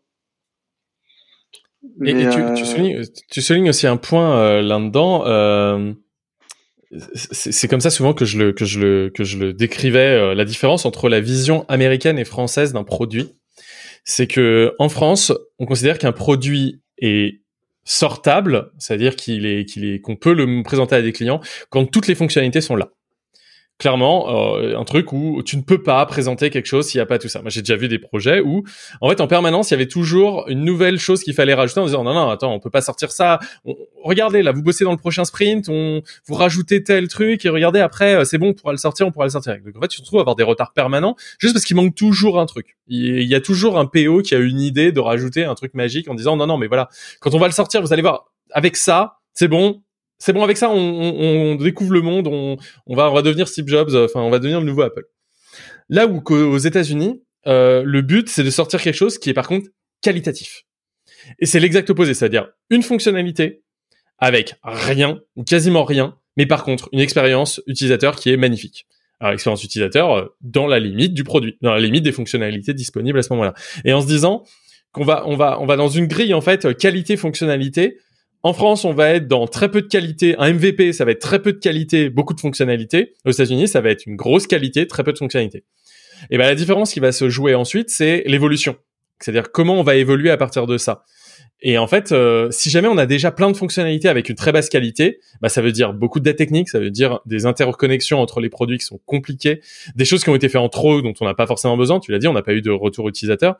Et donc en fait, on se retrouve dans un principe où et je l'ai vu dans beaucoup d'équipes avec un backlog long comme un bras quoi. Enfin vraiment avec un truc où euh, le backlog est gigantesque, fait qu'à chaque fois que quelqu'un rajoute quelque chose, on est en mode pop up, euh, on a un backlog énorme, on sait même plus pourquoi il était dans le backlog, on sait même plus pourquoi on a quelqu'un en avait besoin et on se retrouve à avoir quelque chose où il y a une chape de plomb permanente sur l'équipe qui est la taille du backlog. C'est vraiment un truc euh, un truc gigantesque. Là où quand on a fait de la qualité et qu'on a très peu de fonctionnalités, bah en fait on a un backlog qui est assez léger, c'est-à-dire qu'en fait on a peu de dettes, on a peu de choses comme ça, et en fait on va réfléchir seulement au moment, au début. En fait, c'est zéro backlog. En fait, tu vois, plus que no estimate, moi je suis no estimate et no backlog. Pas de backlog. Je me fous de ton backlog. Ce que je veux, c'est qu'au moment où on se lance, là, on réfléchit à ce qu'on a besoin pour le sprint d'après. Qu'est-ce qu'on va rajouter dedans?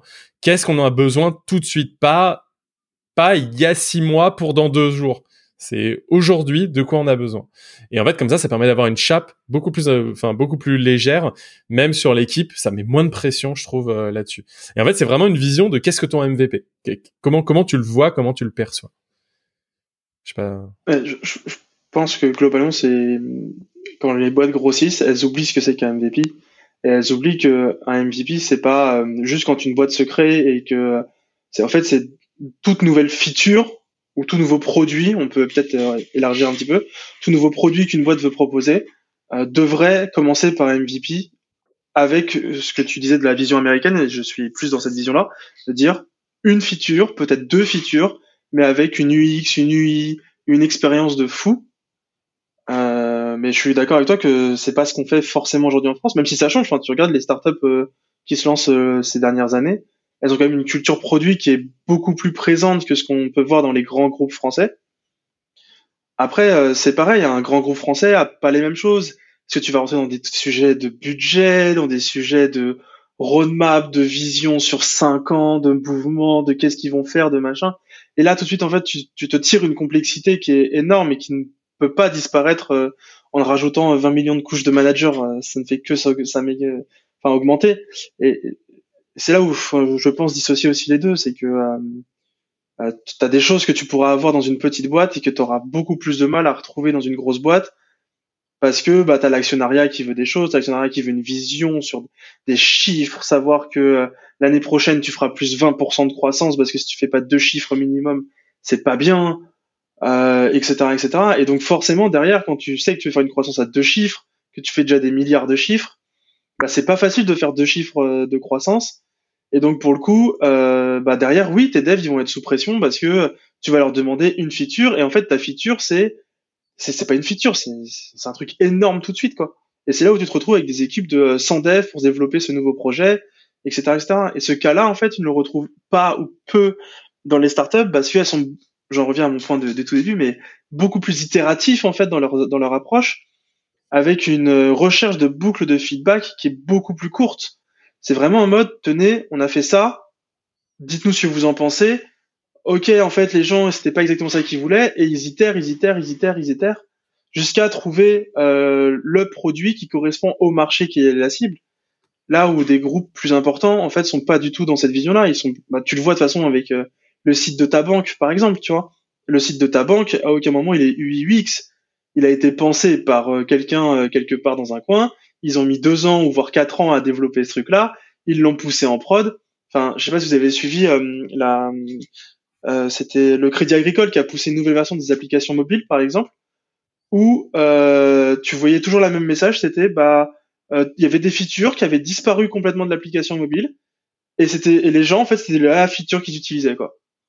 Donc typiquement c'est que l'équipe produit n'a pas compris euh, pourquoi les gens utilisent une application mobile aujourd'hui. Et donc bah en fait à partir de ce moment-là t'es pas dans un cycle itératif, t'es pas dans tout ça donc forcément, en fait, t'as, as ton backlog qui, qui se construit et t'arrives à des moments où euh, t'as un ticket qui a été créé il y a six mois, tu sais plus pourquoi il a été créé. Tout ce que tu sais, c'est qu'il doit être fait. Mais en fait, il a plus aucun sens parce que ta base de code a complètement changé. En plus, avec un peu de chance, il a estimé, il a été estimé il y a six mois. Donc tu te retrouves avec une estimation qui a plus rien à voir et qui est plus bonne du tout. Et, ça m'est déjà arrivé d'arriver et dire ce ticket-là, bah, le projet à qui est lié ce ticket n'existe plus. Et pourtant, le ticket avait été review, on l'avait estimé, on avait tout ce que tu voulais, mais au moment de le faire, je retrouvais plus le repo guide, quoi. Parce qu'en fait, juste, le projet avait été kill. Et que au moment de faire l'estimation, bah, il y, a, six mois, le projet existait, etc., etc. Sauf que six mois après, bah, le projet, il a été kill, euh, il y avait plus rien à voir, et c'est juste plus possible de réaliser ce ticket-là. Et là, quand tu dois expliquer à ton PO que, non, cette feature-là, en fait, c'est pas possible. Et là, il fait, ah ouais, ah bah, prends-en un autre. Ça montre juste qu'il n'y a pas de vision produit euh, outre mesure, quoi. Et c'est ce qui, pour moi, manque dans beaucoup de boîtes et surtout dans les grosses boîtes. Euh, j'ai moins rencontré ce problème-là en startup, c'est la vision produit en fait qui est qui est complètement décorrélée du terrain, quoi. Toi, Maxime, tu disais tout à l'heure que tu étais plus passé par les petites structures, justement. Euh, c'était quoi justement euh, cette expérience euh, par rapport à toi? Parce qu'à la base, c'était quand même un thread que tu as fait euh, sur genre se plaindre un peu de, la pénibilité que tu avais su, su, faire là-dedans. Donc, mmh. bah, disons que le plus la boîte était grosse, plus il y avait une montée en charge de la pénibilité liée au, management. Euh, au, plus bas, dans les plus petites, les plus petites structures, on se contentait de juste une to-do list. Voilà, on a ça à faire, on n'a pas d'estimation, on sait qu'on doit le faire, on le fait. Et euh, niveau euh, vision produit, c'était assez smart parce que on essayait au minimum de pas donner de délai, de juste dire voilà, on le fait, on vous communique sur l'avancement des, des, choses pour pas vous mettre en angoisse de ne jamais rien avoir. Mais euh, voilà, on avance, on, on, y va en mode best effort et on avance. Euh... Attends, je me suis complètement perdu. dans les petites boîtes, est-ce que dans les petites boîtes c'était, euh, c'était, tu, tu, pouvais voir quelque chose de différent ou pas? Oui, oui, mais déjà dans, réponse, dans, hein dans euh, dans d'autres expériences, il y avait quand même plus une vision euh, produit parce qu'il y avait des, des levées de fonds.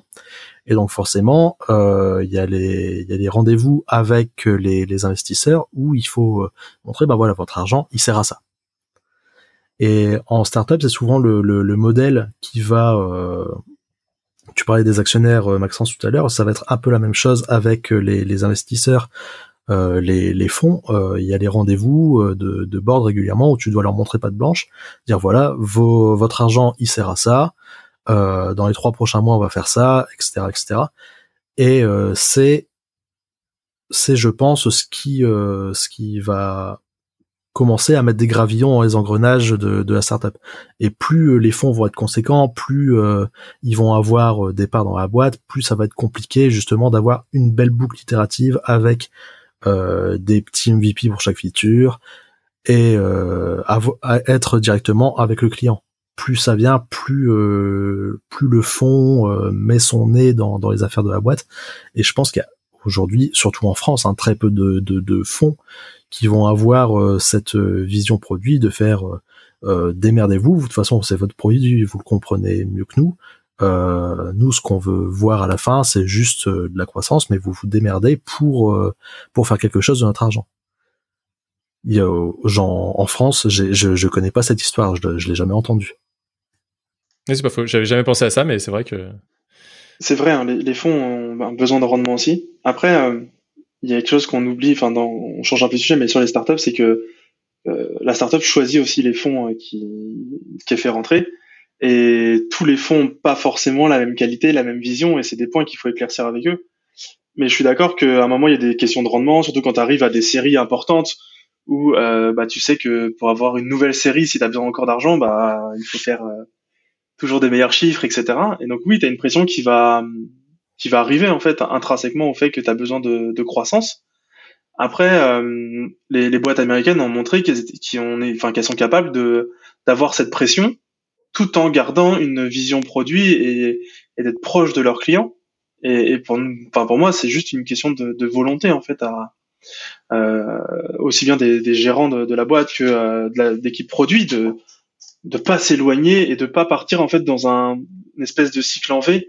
Pour moi, on arrive souvent dans des projets qui sont en fait des cycles en V, parce que pour moi, tant que t'as pas mis euh, ton produit dans les mains du client, en fait, t'es dans un cycle en V. Enfin, tu peux l'appeler itératif, tu peux faire des sprints de deux semaines. Si à la fin des deux semaines, il s'est pas déployé, c'est pas mis en prod, c'est pas utilisé par quelqu'un, bah en fait, c'est juste un cycle en V que tu es en train de créer, que tu caches par une boucle itérative. Mais euh, et, et c'est là où, où, vous en parliez typiquement, euh, Guillaume, dans, dans, le dernier podcast euh, sur euh, les feature flags.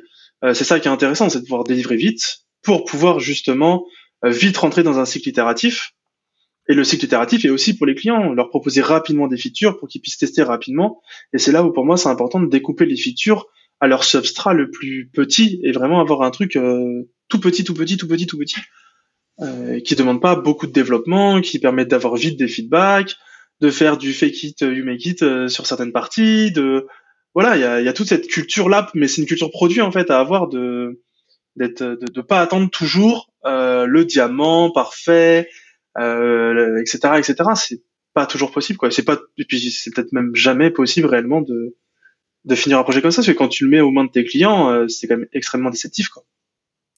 Bah, peut-être qu'en fait là, le, la chose qui, qui, rejoint et qui rejoint un peu euh, la notion même de qu'on a dans le dans le DevOps, c'est la notion de confiance en fait. C'est à quel moment ton client a confiance dans le fait que tu vas le faire, à quel moment ton client a confiance dans le commercial, à quel moment le commercial a confiance dans le PO, à quel moment le PO a confiance dans les équipes pour le réaliser. Et en fait, je pense qu'il y a une boucle qui se crée régulièrement, qui est une boucle vraiment euh, de, de, de, extrêmement nocive, où euh, on n'a pas réussi à sortir une fonctionnalité qui fait que bah, on veut rajouter plus de contrôle pour se dire grâce au contrôle je vais faire sortir plus vite ces choses-là. Parce que hey, c'est moi. Si jamais c'est pas sorti c'est parce que j'avais pas fait moi assez de contrôle tu vois genre c'est c'est moi qui vais sauver la boîte hein, tout, tout, le monde le sait. Euh, donc je vais mettre un peu plus de contrôle qui fait que ceci qui fait que ceci etc etc et donc en fait il y a cette boucle en fait de de, de d'inconfort et de, de, où plus personne se fait confiance qui fait que bah tu vas tomber dans ces travers là très souvent en se disant non non mais en fait pourquoi pourquoi je veux pas sortir avec toutes les fonctionnalités? Parce que en fait j'ai peur que quelqu'un me tape sur les doigts parce que c'est pas bien. J'ai peur que le client me dise que c'est pas bon, tu vois, genre. Et en fait, tout le monde est dans une peur permanente et donc tout le monde se blinde. Se blinde en disant attendez, moi je vous ai sorti le truc avec toutes les fonctionnalités. Si maintenant euh, c'est pas qualitatif, euh, c'est la faute des devs.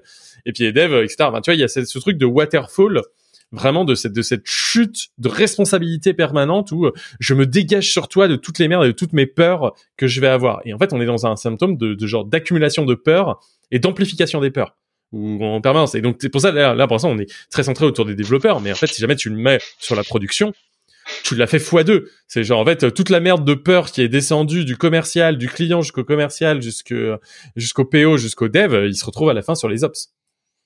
C'est une chaîne comme ça de, de, de, de confiance en fait qu'il faut recréer et qu'il faut remettre à un bon niveau. Mais en fait, pour avoir cette chaîne de confiance, faut que tout le monde ait cette vision produit. Faut pas que tu en aies un dans toute cette chaîne qui se dise hop hop hop hop hop.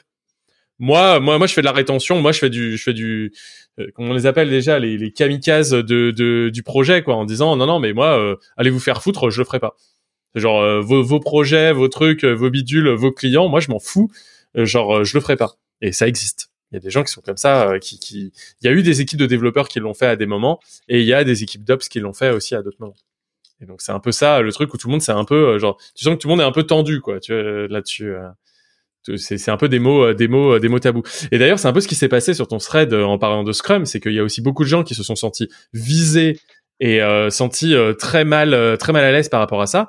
Moi ma question c'est est-ce que les problèmes c'est le Scrum ou est-ce que le problème c'est euh, c'est l'application du Scrum? C'est-à-dire qu'il y a beaucoup de gens qui sont comme ça et qui ont pu dire ah mais non mais les problèmes dont vous parlez c'est juste parce que le Scrum n'a pas bien été appliqué le Scrum il ne dit pas ça le Scrum ceci le Scrum cela la question, je, je dis même pas que c'est faux, hein, c'est genre comment on fait par rapport à ça? Quelle est, quelle est, quelle est la réponse qu'on peut avoir euh, quelle, est la vision qu'on peut avoir par rapport à ça? Je vous ai pris de court. Euh, non, non. Euh, euh, pour moi, en fait, Scrum, il est jamais responsable parce que c'est qu'une méthodologie. À toi d'implémenter ce que tu veux dans cette méthodologie-là. L'agile, c'est pareil, c'est un framework. Tu prends ce que tu veux. Il y a aucun moment qu'on te dit où tu dois implémenter tout à 100% pour être parfait, etc. Enfin, c'est pas du tout ce qui est dit. C'est prends ce que l'équipe a besoin. Et je pense que c'est là où c'est le plus important, c'est prends ce que l'équipe a besoin et pas prends ce que l'organisation a besoin. Et, euh, et c'est souvent là où je vois que les gens se plaignent de Scrum, c'est que en fait Scrum n'a pas de sens pour eux. C'est-à-dire qu'ils ont l'impression que c'est du flicage, c'est ce qu'on disait tout à l'heure, hein, c'est du flicage, du reporting, du machin, et qu'ils y voient pas les potentiels bénéfices euh, et c'est là où je trouve que c'est important, c'est que le manager, le PO, etc. doivent dire à leurs équipes, en fait, globalement, implémenter ce que vous, vous sentez que vous avez besoin, et puis on itérera dessus, on essaiera de, euh, de trouver le, le, meilleur compromis, mais dans tous les cas, ne le faites pas pour votre manager ou pour votre organisation. C'est vraiment pensé de base euh, pour une équipe et pas pour le reste, en fait. Et tu peux très bien avoir euh, plusieurs équipes, et une équipe en Scrum, une équipe en Agile, une équipe en Kanban, une équipe en cycle en V s'ils veulent. Enfin, il y a aucun problème tant que euh, la culture produit est partagée et que la vision commune de là où on veut aller est partagée. Normalement, il n'y a pas de problème à ce que chaque équipe s'organise euh, complètement comme elle veut, quoi. Et surtout si ça marche. Et voilà, adapté aux expériences et aux besoins de chacune des équipes. C'est là où le rôle si ça du marche manager. Pas, par contre, c'est là, c'est là le rôle du manager en fait, c'est de suivre que euh, tout le monde s'épanouit dans cette euh, cette organisation et que personne n'est laissé pour euh, compte sur le côté et que globalement ça fonctionne. Parce que c'est bien de, de, se faire un monde merveilleux, mais si derrière il y a personne qui délivre et que ça marche pas, ça marchera pas dans le long terme non plus quoi.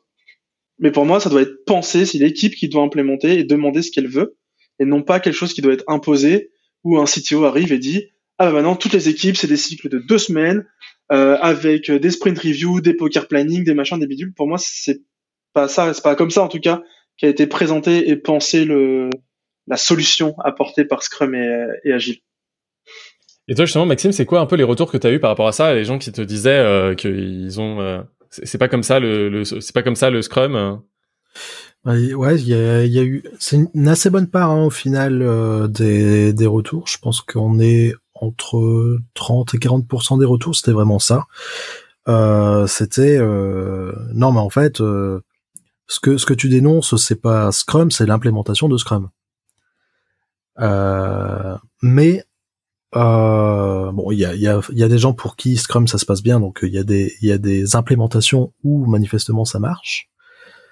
Euh, par contre, et ces gens ont une certitude assez forte que Scrum marche, que euh, le, le, la méthode, si elle est bien implémentée, fondamentalement va fonctionner.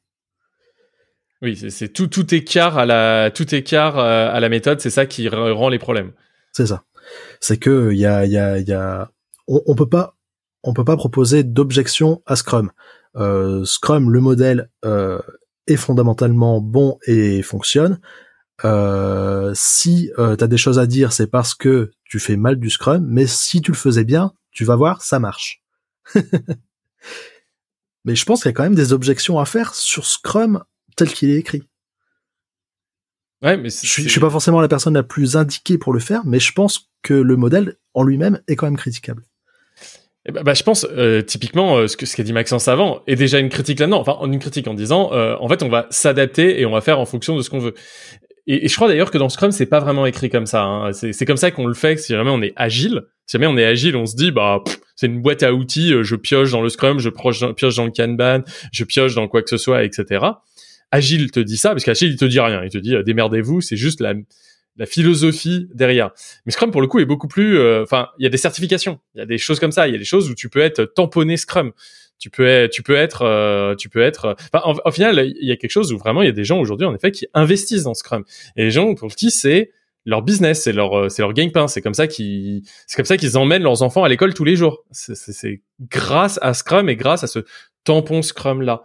Et, et c'est vrai que là-dessus, euh, moi personnellement, j'ai un problème avec ça. Me dire, euh, je suis coach agile et j'ai fait du Scrum, fait du Kanban, mon expérience est en Scrum, mon expérience est en Kanban, mon expérience est en ceci cela. Donc, je vais pouvoir vous aider sur plein de choses. Je trouve ça bien.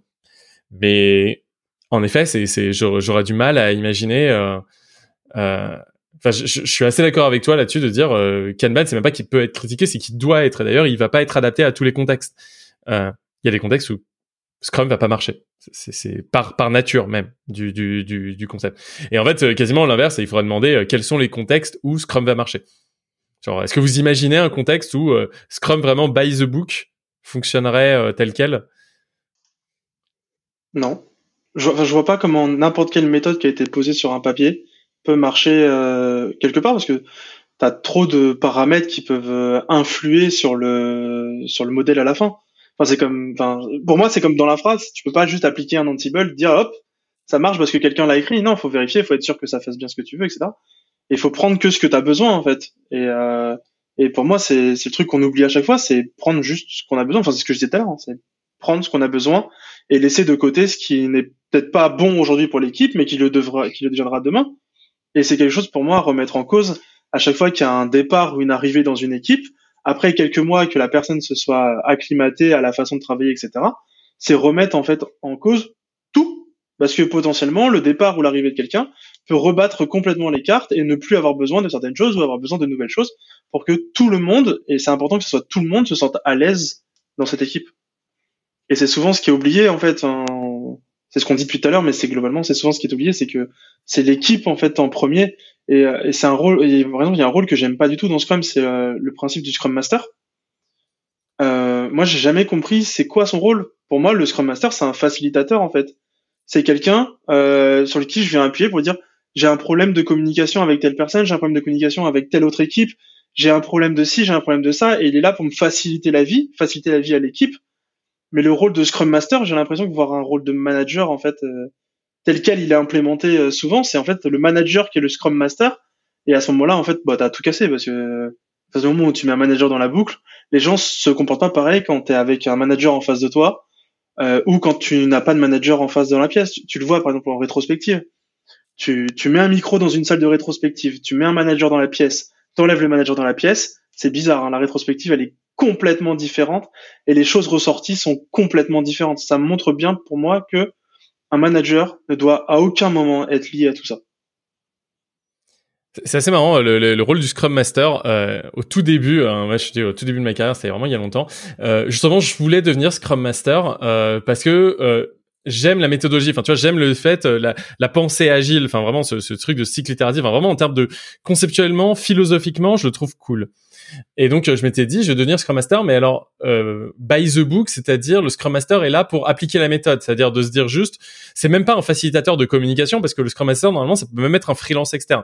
Il vient juste, il regarde ta rétrospective, il dit, votre rétrospective, c'est de la merde, parce qu'il y a le manager dedans, et vous parlez pas. Voilà, tu vois, un Scrum Master, il va faire ça. Ou euh, c'est de la merde, vous êtes en daily et en fait, vous racontez votre vie, euh, enfin, vous racontez ce que vous avez fait la veille. C'est pas bien. Bam.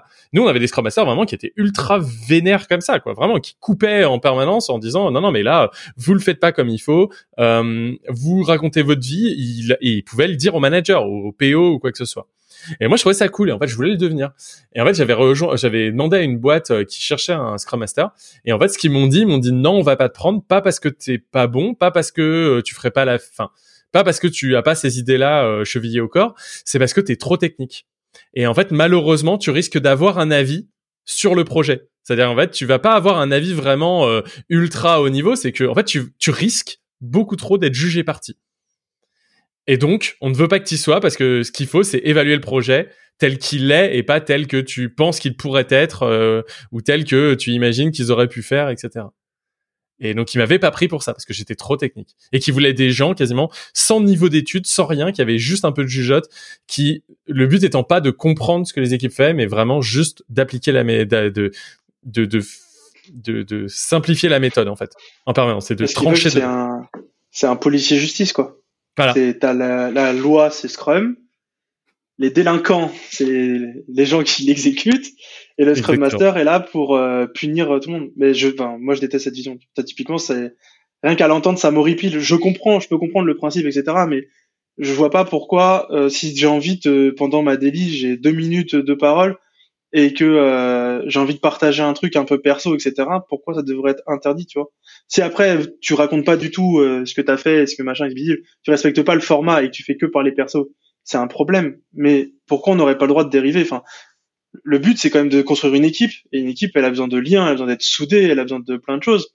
Et si tu casses en permanence euh, tous les, les petits les petites phrases de, bah, qui permettent de créer du lien, en fait, tu crées pas une équipe, tu prends juste des personnels des individuels contributeurs, tu les mets les uns à côté des autres, tu leur mets un, casque pour surtout pas qu'ils entendent le reste du monde, et tu leur demandes de, juste faire du ticketing et, mais enfin, tu construis pas une équipe comme ça. C'est pas comme ça, en tout cas, que tu construis une équipe euh, pérenne dans le temps, quoi. mais en fait, je suis assez d'accord, c'est que maintenant, euh, maintenant, j'en suis plus comme ça. Mais à l'époque, tu vois, j'étais pas exactement dans ce genre-là, et c'est marrant comment comment j'en suis revenu avec l'expérience en fait. Et c'est un point aussi qui est assez important, c'est que j'ai l'impression que euh, il y a une phase dans l'agilité où genre euh, tu commences à bosser, tu détestes l'agilité, puis il y a un moment, enfin le Scrum, puis il y a un moment, euh, ça y est, euh, genre t'en as bavé, t'en as chié des bulles, ça y est, c'est devenu ton alpha et ton oméga, et que après au bout d'un moment, avec un peu d'expérience, tu te remets à à te redemander si c'était vraiment une bonne chose, quoi, tu vois, genre. Et en fait, quand on parle avec des gens, euh, on sait jamais à quel niveau d'expérience ils en sont dans cette dans cette chaîne là quoi. Est-ce qu'ils sont au début, ça veut dire qu'ils sont euh, tout jeuneaux et en fait euh, ils ont pas d'idée de ce qu'ils font ou est-ce qu'ils sont euh, très vieux et ça veut dire qu'ils ont déjà eu de l'expérience avec du Scrum, tu vois? Ce que je veux dire, c'est un peu ça ce que j'ai l'impression parfois en tout cas. Je sais pas ce que vous en pensez mais bon voilà, c'est c'est ce genre de choses là. Et, et je sens qu'on a un peu, on a un peu déjà tourné un peu autour de tout ça. Moi, ce que je voulais peut-être pour pour finir un peu, c'est avoir un peu toi les retours que tu as eu à la fin euh, de ton tweet, euh, Maxime, de, de, un peu en méta par rapport à ça, justement, si on revient aux, réactions que tu as eues, comment tu l'as vécu, ce qu'on t'a pu dire, ce que tu as, ce que tu as vu comme profil de gens qui ont réagi et comment ils ont réagi? Il y a, tu peux faire euh, certains portraits types quand même de des, des réponses. T'as d'un côté une part des gens qui, comme moi, l'ont très mal vécu. Et euh, c'est plus en mode euh, oui merci de le dire moi aussi euh, moi aussi j'en ai chié je me reconnais en ton thread. Euh, t'as les les gens qui vont être bah, un peu ce qu'on disait tout à l'heure le problème c'est pas c'est pas la méthode c'est son implémentation. Globalement j'ai été assez surpris parce que c'est un truc qui me faisait très peur quand j'ai vu que, que le nombre d'impressions du thread commençait à, à, à s'envoler euh, j'avais peur que ça tourne en shitstorm d'un sens ou de l'autre, euh, de que ça s'engueule, que qu'il y ait des insultes, que ça, ça dégénère, tu vois, que ça drift. Globalement, tout le monde s'est tenu. Et ça, j'ai trouvé ça trop bien. Euh, il y a y a juste eu deux fois où j'ai fait quand même respectez-vous parce que ça commençait à drifter, mais globalement il y a y a a pas eu de, de gros débordements. J'ai quand même, tu sais, j'ai deux comptes. J'ai ce compte-là que je réserve au pro et puis un compte perso. Le durant la, la, la durée du thread, mon compte perso, je l'ai mis en privé. je voulais pas que que, que les gens euh, débordent là-dessus. Je voulais que le pro reste côté pro. Euh, globalement, euh, ça, ce qui est, il y a, y a un avantage du truc, c'est que ça m'a ouvert une porte, par contre, pour pouvoir parler un peu, un, un peu. Euh, j'en ai pas encore fait grand chose actuellement. Mais euh, je pense qu'il y a, y a, ça va m'amener à parler d'autres choses sur le milieu du dev. Ça, c'est une bonne chose. Mais euh, sinon, sur le thread en lui-même, euh, je regarde un peu, mais les... T'as, t'as... Ce que je suis content aussi, c'est qu'il y a personne qui a dit, euh, qui, qui, qui est venu avec des gros sabots en mode, ce que tu dis, c'est des grosses conneries. En, en oubliant le fait que, que j'avais mis l'accent sur euh, un vécu. T'as des gens qui ont, qui ont quand même dit, ben ton vécu, euh, c'est pas Scrum, mais t'as personne qui a, qui a remis en cause le vécu. Oui, Et c'est ta faute à toi. Enfin, Oui. euh, J'ai trouvé que c'était assez respectueux dans l'ensemble, que tout le monde ait quand même euh, compris le fait que je parlais euh, d'une que je parlais d'une d'une douleur passée et que je parlais pas euh, je parlais pas d'autre chose. Je je je tapais pas boulet rouge sur la méthode euh, en mode euh, c'est de la merde, faut arrêter, faut faut faire autre chose. Euh, C'était je parlais juste de mon ressenti personnel et euh, de la douleur que ça avait causé. Et ça, globalement, tout le monde l'a compris, et c'est euh, c'est au final euh, une bonne chose. Mais ça c'est cool, oui. C'est plutôt, euh, c'est plutôt sympa. Clairement. Ok. Bon, je sais pas si vous avez d'autres choses euh, dont vous aimeriez exprimer euh, là-dessus. euh. Enfin, on a fait le tour, moi en tout cas, de ce que de ce que je voyais, mais vous, euh, peut-être que vous avez encore autre chose. euh. Après, on pourra toujours en rediscuter. Hein. C'est, je pense, que c'est un débat assez assez important et même des autres méthodes. On n'a pas parlé du Kanban, on n'a pas parlé de de l'extreme programming, on n'a pas parlé de tout ça. euh, c'était pas le propos là. Déjà, ça fait déjà un petit moment qu'on parle, mais euh, je sais pas là sur Scrum. Est-ce que vous avez euh, quelque chose d'autre qu'on aurait pu oublier? Pour moi, c'est, je pense que le tour est, est fait pour une première fois en tout cas. Cool, bah super, bah merci à vous deux d'être venus. Euh, merci. euh, Donc là, on était en distanciel. Hein, c'est pour ceux qui, qui l'écoutent. euh, on était, euh, on est, on enregistre ça en ligne. Euh, N'hésitez pas à réagir. Bien sûr, courtoisement, même à donner votre opposition ou à donner des précisions. On n'a peut-être pas été euh, très précis et peut-être même d'ailleurs on va changer d'avis grâce à vos grâce à vos commentaires. Donc euh, c'est bien de le faire. Pas besoin de nous, insulter. Les gens peuvent changer d'avis, ça c'est bien. Euh, N'hésitez pas donc à commenter sur Twitter, à revoir le thread. J'essaierai de mettre sans doute les liens euh, vers euh, pour que vous ayez un peu plus le contexte et à venir euh, si vous voulez sur le Discord de DevOps. on sera toujours ravis d'avoir des expériences, même pas que sur le DevOps, hein, des gens qui qui sont dans toute cette chaîne. Euh, On aimerait bien avoir des gens du produit. Moi, j'adorerais avoir ça personnellement en tout cas.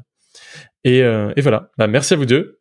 Euh, Bah, merci à toi de nous avoir invités. Merci beaucoup. C'était super. bah, de rien. Super. Bah merci. Salut. Salut. Salut.